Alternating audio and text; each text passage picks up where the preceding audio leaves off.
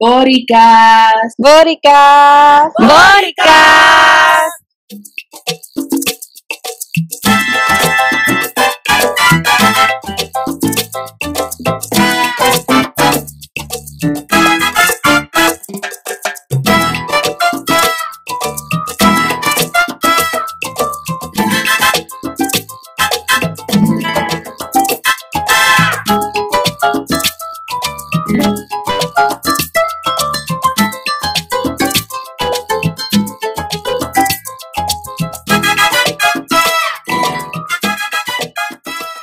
Bienvenidos, bienvenidas, bienvenides a la Bóricas Podcast.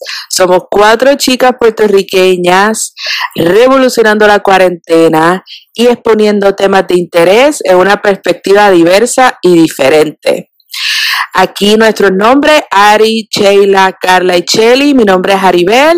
Hace tiempito que no, que no, ¿verdad? No tiramos un episodio y yo creo que a menos de a nueve días, ¿verdad? Es que estamos de las elecciones generales en Puerto Rico y en Estados Unidos también, pues yo creo que como que amerita un episodio de las bóricas y hablar también pues de esta contienda, de la campaña en general, hablar con las chicas también pues de lo que le parece, cómo, cómo, qué diferente han visto este 2020 con las elecciones a, la, ¿verdad? a las anteriores. Em, y obviamente pues ver un poquito pues la representación femenina en estas elecciones que yo creo que es tan importante y, y algo que debemos pues resaltar. ¿Cómo están, chicas? Carla. buenas noches, Aribeli. Buenas noches, Sheila. Es definitivamente eh, la, situación que estamos viviendo y, el tiempo que estamos de las elecciones ameritaba que hiciéramos este podcast eh, para ser publicado y que nuestros seguidores nos escuchen y así lo podamos compartir en nuestras páginas. Y yo creo que es importante que discutamos este asunto eh, más con, la, con las situaciones particulares que se han estado dando los pasados meses en las diversas campañas políticas, tanto de los partidos eh, tradicionales como los nuevos emergentes que han estado eh, que surgieron eh, de cara a estas elecciones, en las diversas controversias que, se han estado enfrentando por señalamientos en los medios, donde se han como que han sido como desorientadas, como que las, las han manipulado el contexto este, y yo creo que es importante que nosotros como mujeres lo discutamos porque se ha dado este tema. Este, y también podemos hablar un poquito de lo que esperamos en, esas elecciones del 3 de noviembre y los retos que han enfrentado estos partidos y, movimientos eh, que han surgido nuevos eh, por la pandemia, porque las campañas pues definitivamente se han llevado totalmente distintas a lo que, a lo que se han llevado en otros cuatrenios.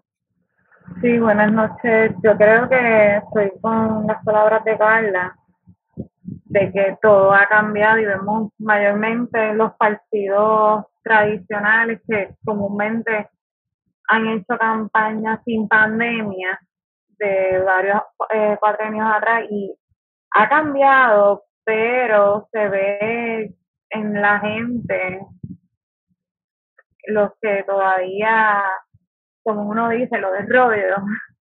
Y gente se ve ese entusiasmo, alegría igual, y también con los nuevos eh, partidos, que se ha visto cómo quiere ese recibimiento, que aunque estemos con los protocolos de COVID, está esa interacción que es lo más importante. Lo único que ha cambiado el, el estilo pero eso es lo que entonces vamos a estar hablando de las diferencias que ahora mismo y el impacto que ha tenido eh, el COVID y las elecciones. Exactamente. Bueno, Chelly se va a incorporar, esperemos que se incorpore entre el transcurso de la grabación.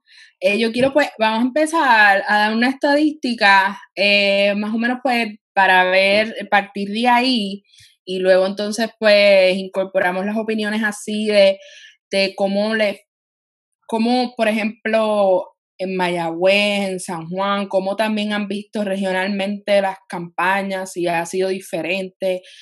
acá también en Estados Unidos, pues ha sido algo bien, ¿verdad? Es trascendental. So, ok, bueno. Eh, esta estadística la saqué del proyecto 85, que es una organización sin fines de lucro, eh, que la encomienda que ellas, que ellas tienen, mayormente son chicas las que corren el proyecto, es catalizar la participación política de mujeres como funcionarias públicas electivas, electas en Puerto Rico eh, para lograr representación equitativa en el gobierno. Eh, la base de datos contiene información sobre las mujeres que se han postulado para los 158 cargos principales para las elecciones del 2020. Habían 146 mujeres que aspiraron a convertirse en funcionarias públicas electas. Luego del proceso de primaria, 121 mujeres se convirtieron en candidatas oficiales para las elecciones generales en noviembre. O para noviembre, ¿verdad? Para literalmente menos de dos semanas. Esto, so para la gobernación, pues está una mujer de seis aspirantes, comisaría residente, tres mujeres de cinco aspirantes, eh, al parecer, exacto, ok. Vamos a, poner, vamos a decir, no voy a hablar las aspirantes, solamente las que llegan ahora para la elección general, para no hacerlo tan largo. Eh, Senado, acumulación, hay siete mujeres. Eh, Senado para por distrito son 29 mujeres. Cámara de representantes por acumulación son seis mujeres y cámaras representantes por distrito 34. Alcaldías hay 41 mujeres eh, eh, en este 2020 y actualmente de todas esas hay 17 mujeres buscando para la reelección. Um, a mí yo creo que es un buen número, 121. Esto creo que eh, si no me equivoco, es como que las elecciones donde más representación de mujeres hay. Eh, es súper importante. Em, obviamente, si, sin, pues sí, ¿no? Esto, hemos visto mujeres de, todo, ¿no? De, diferentes ideologías, de diferentes pensares, eh, un poco más conservadores y un poco más liberales, pero pero creo que el hecho de que haya representación de todo es lo importante, ¿no? Esto, esa, esa representación, la representación de la mujer tiene que estar ahí para mí. Em, y nada, ¿qué partimos de aquí? Esto, habrán, serán electas varias, o sea, quizás pues será esto una apertura para muchas más representaciones de otras, eh, otro género, ¿verdad? De, de, quizás una apertura mucho más mayor, ojalá. Cala, yo creo que tú me, quieres decir algo. Sí, este, a lo mejor definitivamente hay una amplia cantidad de mujeres aspirando a diversas eh, posiciones políticas en todos los partidos políticos y en los partidos emergentes que surgieron en esta, para estas elecciones pero eh, tal vez en el Partido No Progresista, en el Partido Popular Democrático, pues es casualidad de que predominen bastantes mujeres. Eh, lo que sí quiero enfatizar es que por, por, lo menos el movimiento Victoria Ciudadana, uno de sus compromisos era que el 50% de sus candidatos pues fuesen representados por mujeres. Y es por eso que dentro de la plataforma del movimiento Victoria Ciudadana, pues vemos eh, esa, esa diversidad y, y, que predomine las mujeres en aspiraciones políticas.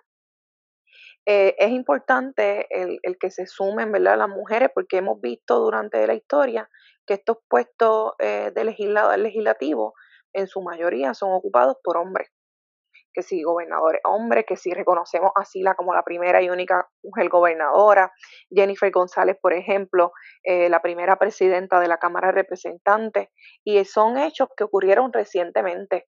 Este, y eso demuestra, ¿verdad?, cómo a través de la historia quienes han predominado en los asuntos eh, legislativos, eh, la rama ejecutiva, la judicial, el hombre.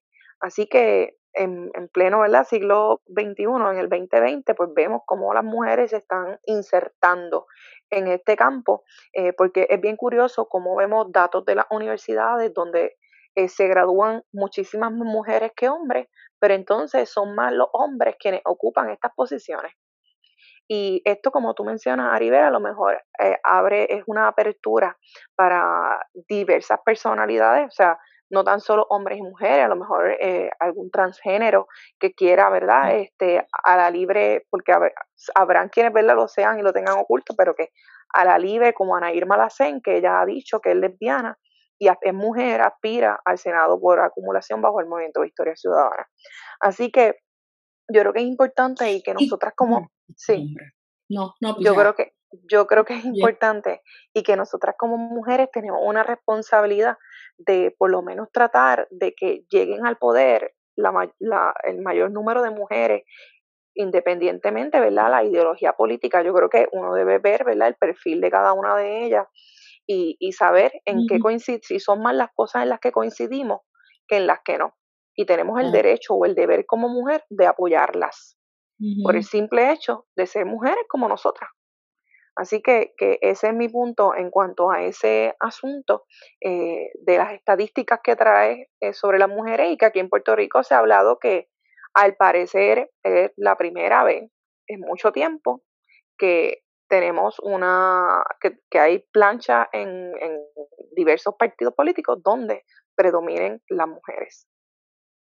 Así es. Y que, y que también es un asunto más difícil, porque las mujeres eh, en este sistema patriarcal que vivimos tenemos muchísimas responsabilidades, desde el cuidado de nuestros hijos hasta el cuidado de un hogar. Y el, el, asunto también en que vivimos en una pandemia donde hemos visto que la escuela también ahora es de forma remota, que los cuidados no están funcionando, el que mujeres eh, jefas de familia o que tengan hijos den ese paso adelante, pues también hay que admirarlo. Totalmente de acuerdo. Ajá, Sheila. Sí, no, yo estoy obviamente con Carla, pero no es como que ah, si es mujer voy a votar por ella, sino es como Carla dice, hay que primero evaluar, sea hombre o mujer de cualquier partido. En sí yo digo que ahora uno está más consciente de lo que uno va a estar eligiendo y uno ya tiene acceso. Muchos de los candidatos han hecho pública su propuesta, que eso es lo más importante. Lamentablemente la mayoría eh, se conoce más los de gobierno, eh, los candidatos de gobernación, eh, muy poco lo de los senadores, distritos, algunos no tienen como que un listado, otro un poquito más amplio, pero dependiendo de la información que sé, yo creo que como quiera seguimos viendo que en los votos adelantados está eh, la mayoría que sigue votando íntegro o si no pues por sus ideales políticos que no lo lo cambian con los sucesos históricos que hemos pasado en estos últimos años. Pero ahora mismo, yo como digo, estas elecciones son inesperables los resultados porque un debate no te va a definir una caravana, no te va a definir una encuesta, tampoco te va a definir quién va a ser el candidato hasta que sea ese día como tal y cuenten los votos como se debería. Total.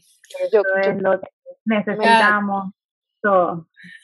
Me gustaría añadir algo que, que Sheila menciona y, a lo mejor no tiene nada que ver con los temas que íbamos a discutir hoy, pero ella, eh, Sheila menciona que ya vemos que en los votos adelantados, pues que se ha dado parecer la dinámica del voto íntegro. Y me está curioso porque se supone que esos votos adelantados este, vayan sellados a la Comisión Estatal de Elecciones y sea el día de las elecciones que se cuente. Así que me está curioso cómo es posible que ya en el país estemos hablando de que se están dando votos íntegros para X oye partido, este, cuando se supone que sea un proceso, ¿verdad? Eh, totalmente cerrado hasta el 3 de noviembre. O sea, la persona va, por ejemplo, los votos a domicilio van a la, a la residencia, le entregan las papeletas a la persona, la persona vota, las guarda en un sobre y se supone que eso va para la comisión. Los votos por correo de igual forma. Llegan por correo, se vota, se pone la copia de la tarjeta electoral o la ID y va sellado a la Comisión Estatal de Elecciones, entiendo que a una bóveda. Y los votos ausentes, que son los que envían para afuera de Puerto Rico, es el mismo proceso. Así que ahí vemos cómo el proceso democrático que tenemos en el país se ve manchado. Porque ¿cómo es posible? ¿Cómo tú te explicas? También acuérdate, Carla, eh, la tecnología ahora mismo, los días de las elecciones, los primeros que votan sacan fotos y empieza a postear. Claro. Igual está pasando con mi abuela votó tal y le sacan las fotos ah, no, definitivamente si nos dejamos llevar por la foto, perfecto, pero yo me imagino que esto también viene a que los votos que se realizan a domicilio, ya cada partido tiene un listado de, los, de quienes solicitaron y ellos pues asumen que en esa residencia pues votaron bajo la insignia. ¿Entiendes? Tal vez esa es la dinámica que están utilizando o el punteo, que realmente, pues, para mí no, no es real. Y como Sheila menciona, hay que esperar el 3 de noviembre, que eso va a ser los verdaderos resultados, siempre y cuando se haga validar la democracia que tenemos a través del voto. ¿Y ustedes creen que llegará el, o sea, habrá un resultado final el 3 de noviembre? Porque, no sé, yo creo que está complicado. Bueno, yo creo que mira las primarias. Las primarias hubo demasiado inconveniente que hasta dos semanas después fue que los resultados reales y algunos tuvieron que esperar tres semanas o cuatro, que todavía algunos no se sabe ni qué pasó. Que de verdad está, yo no sé qué esperar de esta, si lo vamos a saber el mismo tres o quizás a mitad de noviembre.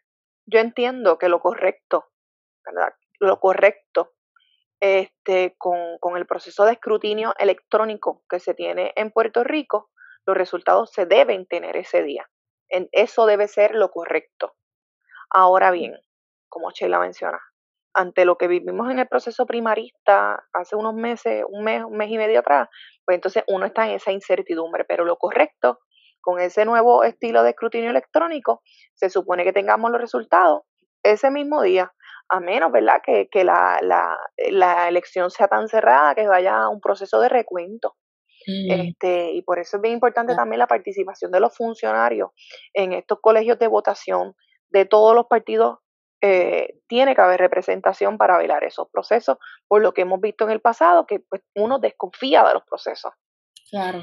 Este, Ari, otra de las cosas, eh, sí. No, lo que te iba a preguntar es que, o sea, yo pensé que al ellos empezar a recibir las papeletas de, correo, ellos iban a empezar a contar.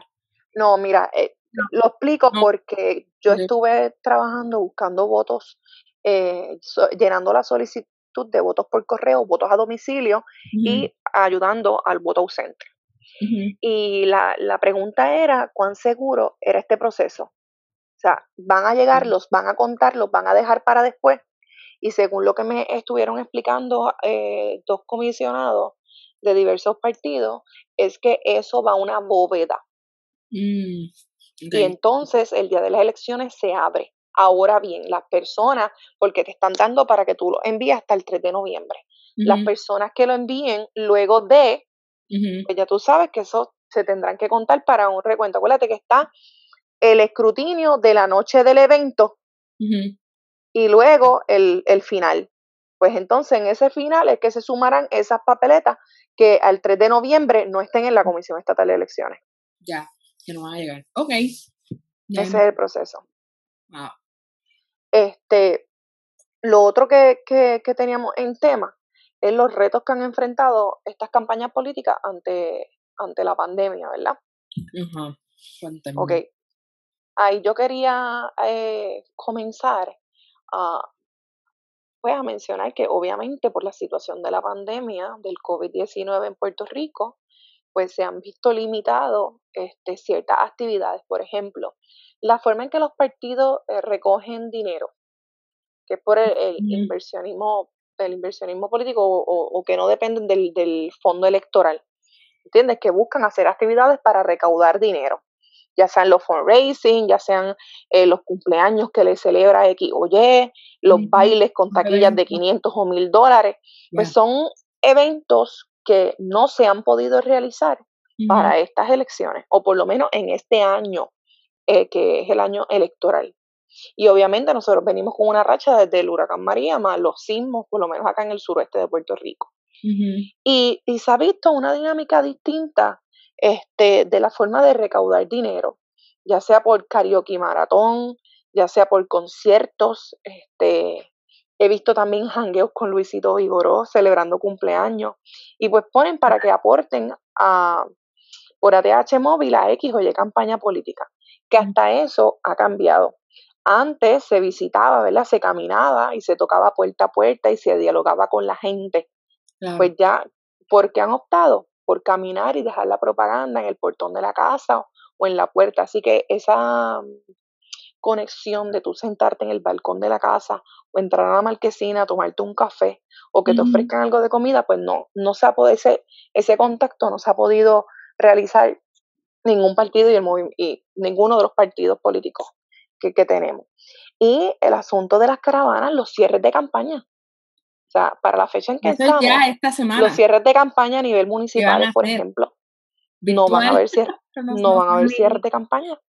Ni nacional como, bueno, de candidato que, ese era, que ese era otro de los eventos que ayudaba a los analistas o analistas a, a, poder evaluar quién tenía más fuerza de cara a las elecciones. Así que eso tampoco lo vamos a ver sí, pero yo creo que lo de las conversaciones como tal que he visto de varios, bueno, de, de los más que he visto de los dos partidos tradicionales y del movimiento, eh, he visto mucho interés, bueno, hasta del sí, también he visto.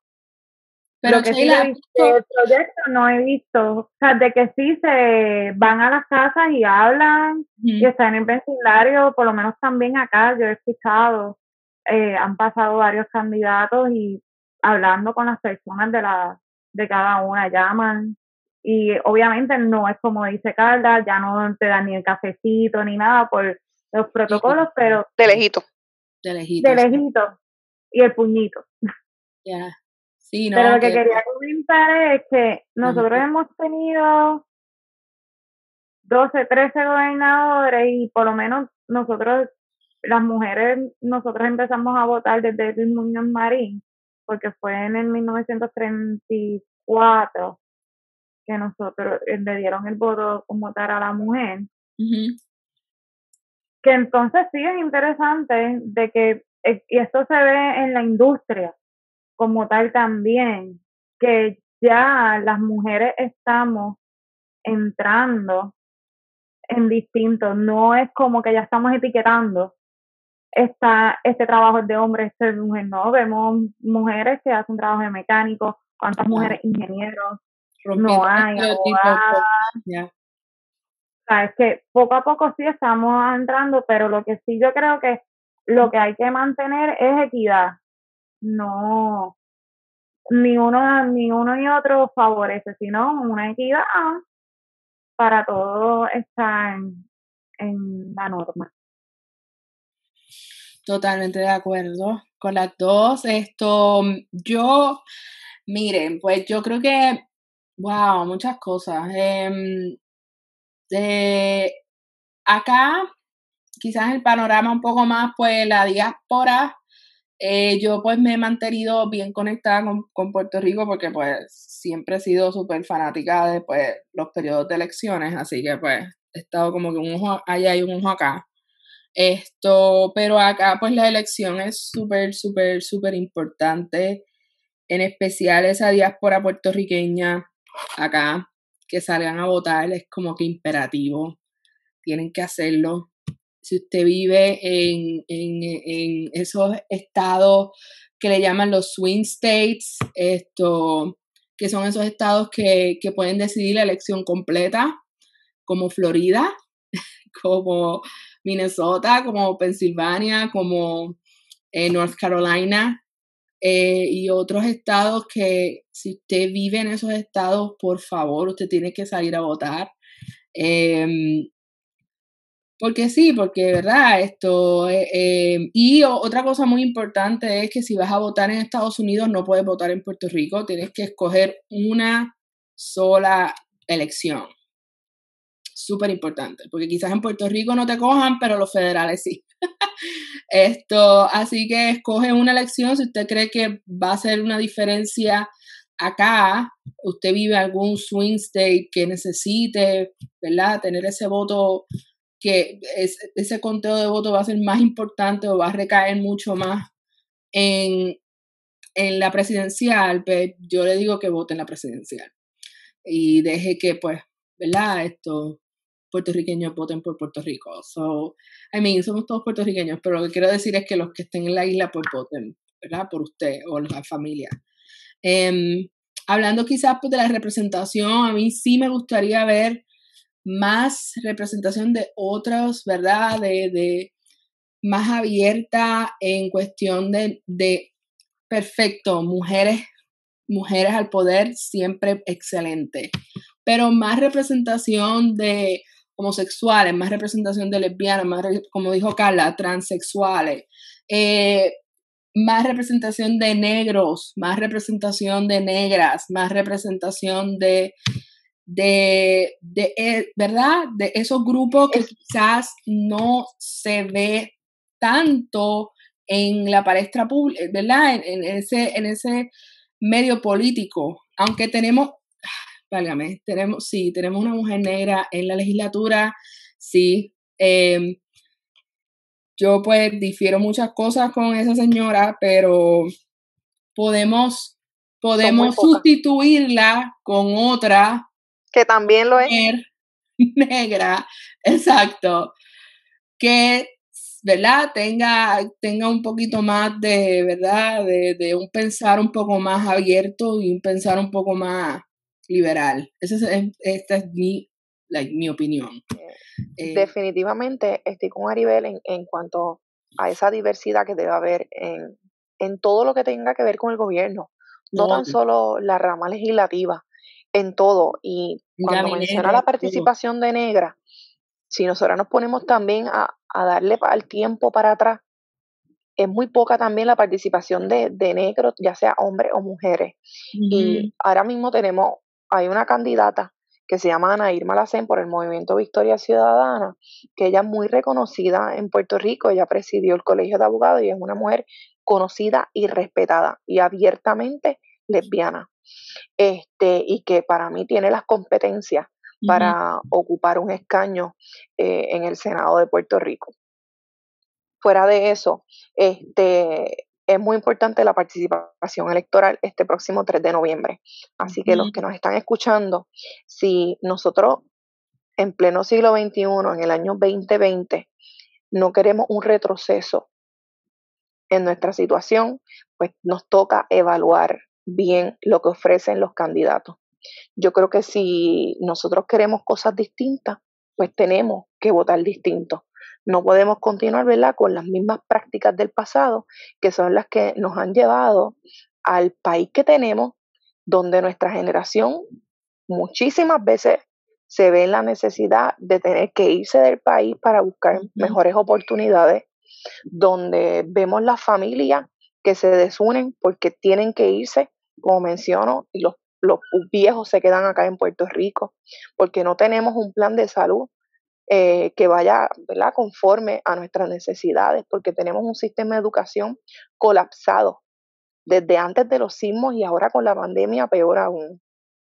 Donde aquí el sistema eh, incluye en la educación, la, la UPR también, que también está con los vaivenes políticos y más con la Junta de Control Fiscal, que eso es cada año vienen con recortes, recortes, recortes, y por dónde es que recortan. Siempre por las materias que para mí son importantes, que son las ciencias sociales. Sin ciencias sociales tenemos un país que, que no conoce sobre su, su, su pasado y sobre su presente. Son importantes las ciencias sociales para nosotros saber, ¿verdad? Y, y, y tener un análisis de lo que pasa y lo que vivimos en el país. Así que mi llamado es a que evaluemos esas propuestas, evaluemos los candidatos y que pensemos que la papeleta municipal, legislativa y la de gobernador no corren hacia abajo, sino que corren hacia la derecha. Y hacia la derecha puedes escoger uno por cada línea. Y que esos que escojas por cada línea, pues respondan a tus intereses y a los intereses de tu familia. Y que hay que dejar unas cosas a un lado. O sea, cuando se viene a gobernar y a dirigir un país, se viene a eso. O sea, nosotros no tenemos por qué entrometernos en la vida privada de esas personas. Tú evalúas a las personas por sus propuestas y por lo que dan y por su trayectoria. Y vuelvo y repito, si queremos algo distinto, pues entonces hay que comenzar a votar distinto. Ya hemos perdido tanto que no, no nos quedaba. Así es, tienen que salir a votar. Usted, sin importar qué ideal usted sea. Yo tampoco, puede ser ideal, puede votar por candidatura, que yo creo que opciones. es bastante saludable. Eh, pero sea como sea que voten, estoy de acuerdo 100% con Carla, que hay que evaluar primero a todos los candidatos y creo que también de todos los, bueno, y hasta de los tradicionales he visto que hay candidatos nuevos que ha cambiado. Lo más importante de verdad sería evaluar según el distrito, el pueblo, eh, cuáles son los mejores candidatos que usted entienda que lo va a representar, porque una cosa es que nosotros no votamos y ya, es que esa persona nos represente y nos dé voz, porque eso es lo que hacemos. Y nosotros tenemos mucho poder como ciudadanos en legislar. Lo que pasa es que hay que tener una educación para saber cuáles son los pasos, porque si, si nosotros colocamos este derecho que estamos haciendo de estar votando, es porque le estamos dando un poder a esa persona para que nos represente. Y lo que estamos es dándole una confianza a esa persona. Pues si nosotros le estamos dando una confianza, ya cuando exista una ley, una propuesta que no estemos de acuerdo, podemos ir a donde esa persona que nosotros le dimos ese voto a reclamarle o si no a apoyar esa medida. Que nosotros también tenemos que estar conscientes que no solamente el 3 de noviembre ejercemos el voto ya, sino en todo el cuatrenio, en toda la vida de uno, uno está ejerciendo los derechos como tal. Totalmente. Eh, estoy totalmente de acuerdo con Sheila, por favor, evalú y con Carla. Yo creo que la evaluación es individual, ¿no? Eh, y usted, si, ¿verdad? Usted vive con gente que, ¿verdad? Va a votar de cierta forma, usted haga la asignación y, y vaya a las redes sociales, ya todo está en las redes sociales. Eh, vaya y busque la información de su representante por distrito, quién se está tirando por, por, por, eh, por su distrito, cuál es mi distrito, busque esa información básica que ya está, ya hay muchos recursos, eh, muchas páginas actualmente que, que le ayuden a, tener, a, ¿verdad? a, obtener toda esa información.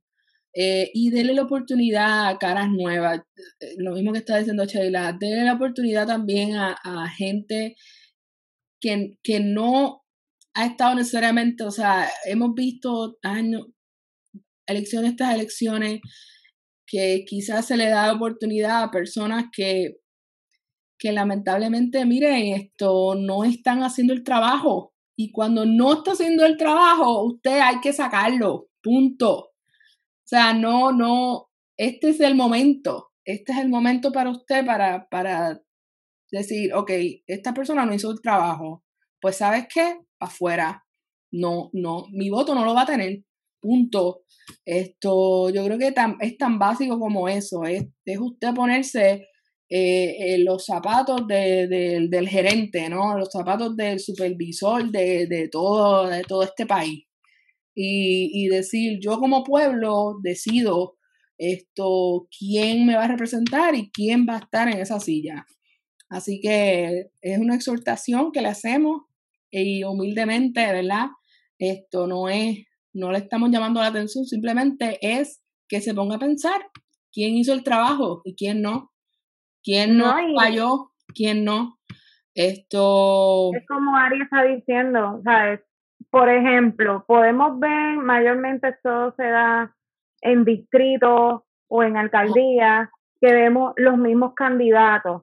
Si vemos y evaluamos y no estamos de acuerdo con los resultados que ha tenido ni el pueblo ni el mismo distrito, pues mira, ahí tenemos, ya conocemos ya esa misma persona que ha estado en ese puesto por varios cuatrenios, pues vamos a evaluar cuáles son las otras personas y si proponen cosas que van afines con nuestra eh, ideología, pues mira, perfecto, vamos a hacer ese cambio. Vamos entonces a ejercer los derechos. ¿Por qué? Porque ya hemos visto el trabajo de esa persona. Es muy distinto cuando todos son nuevos en diferentes alcaldías, senadores, que ahí sí tenemos que evaluar todo y llevar en sí los, el 360, como uno dice, para entonces ejercer el voto. Bueno. En fin, en fin, recordemos las aguas abandonadas en Ceiba. Recordemos los suministros que escondieron. Recordemos los contratos con Whitefish. Recordemos que como pueblo hicimos que renunciara a un gobernador. Exacto. Y recordemos el silencio y la complicidad de los que en minoría estuvieron. También. Evalúen a todo, exacto. A todos El 360 para entonces escoger señoras y señores que nos representen como debe ser. Así es, usted tiene el poder, como dijo, como dijo Sheila. Bóricas. Bóricas. Bóricas.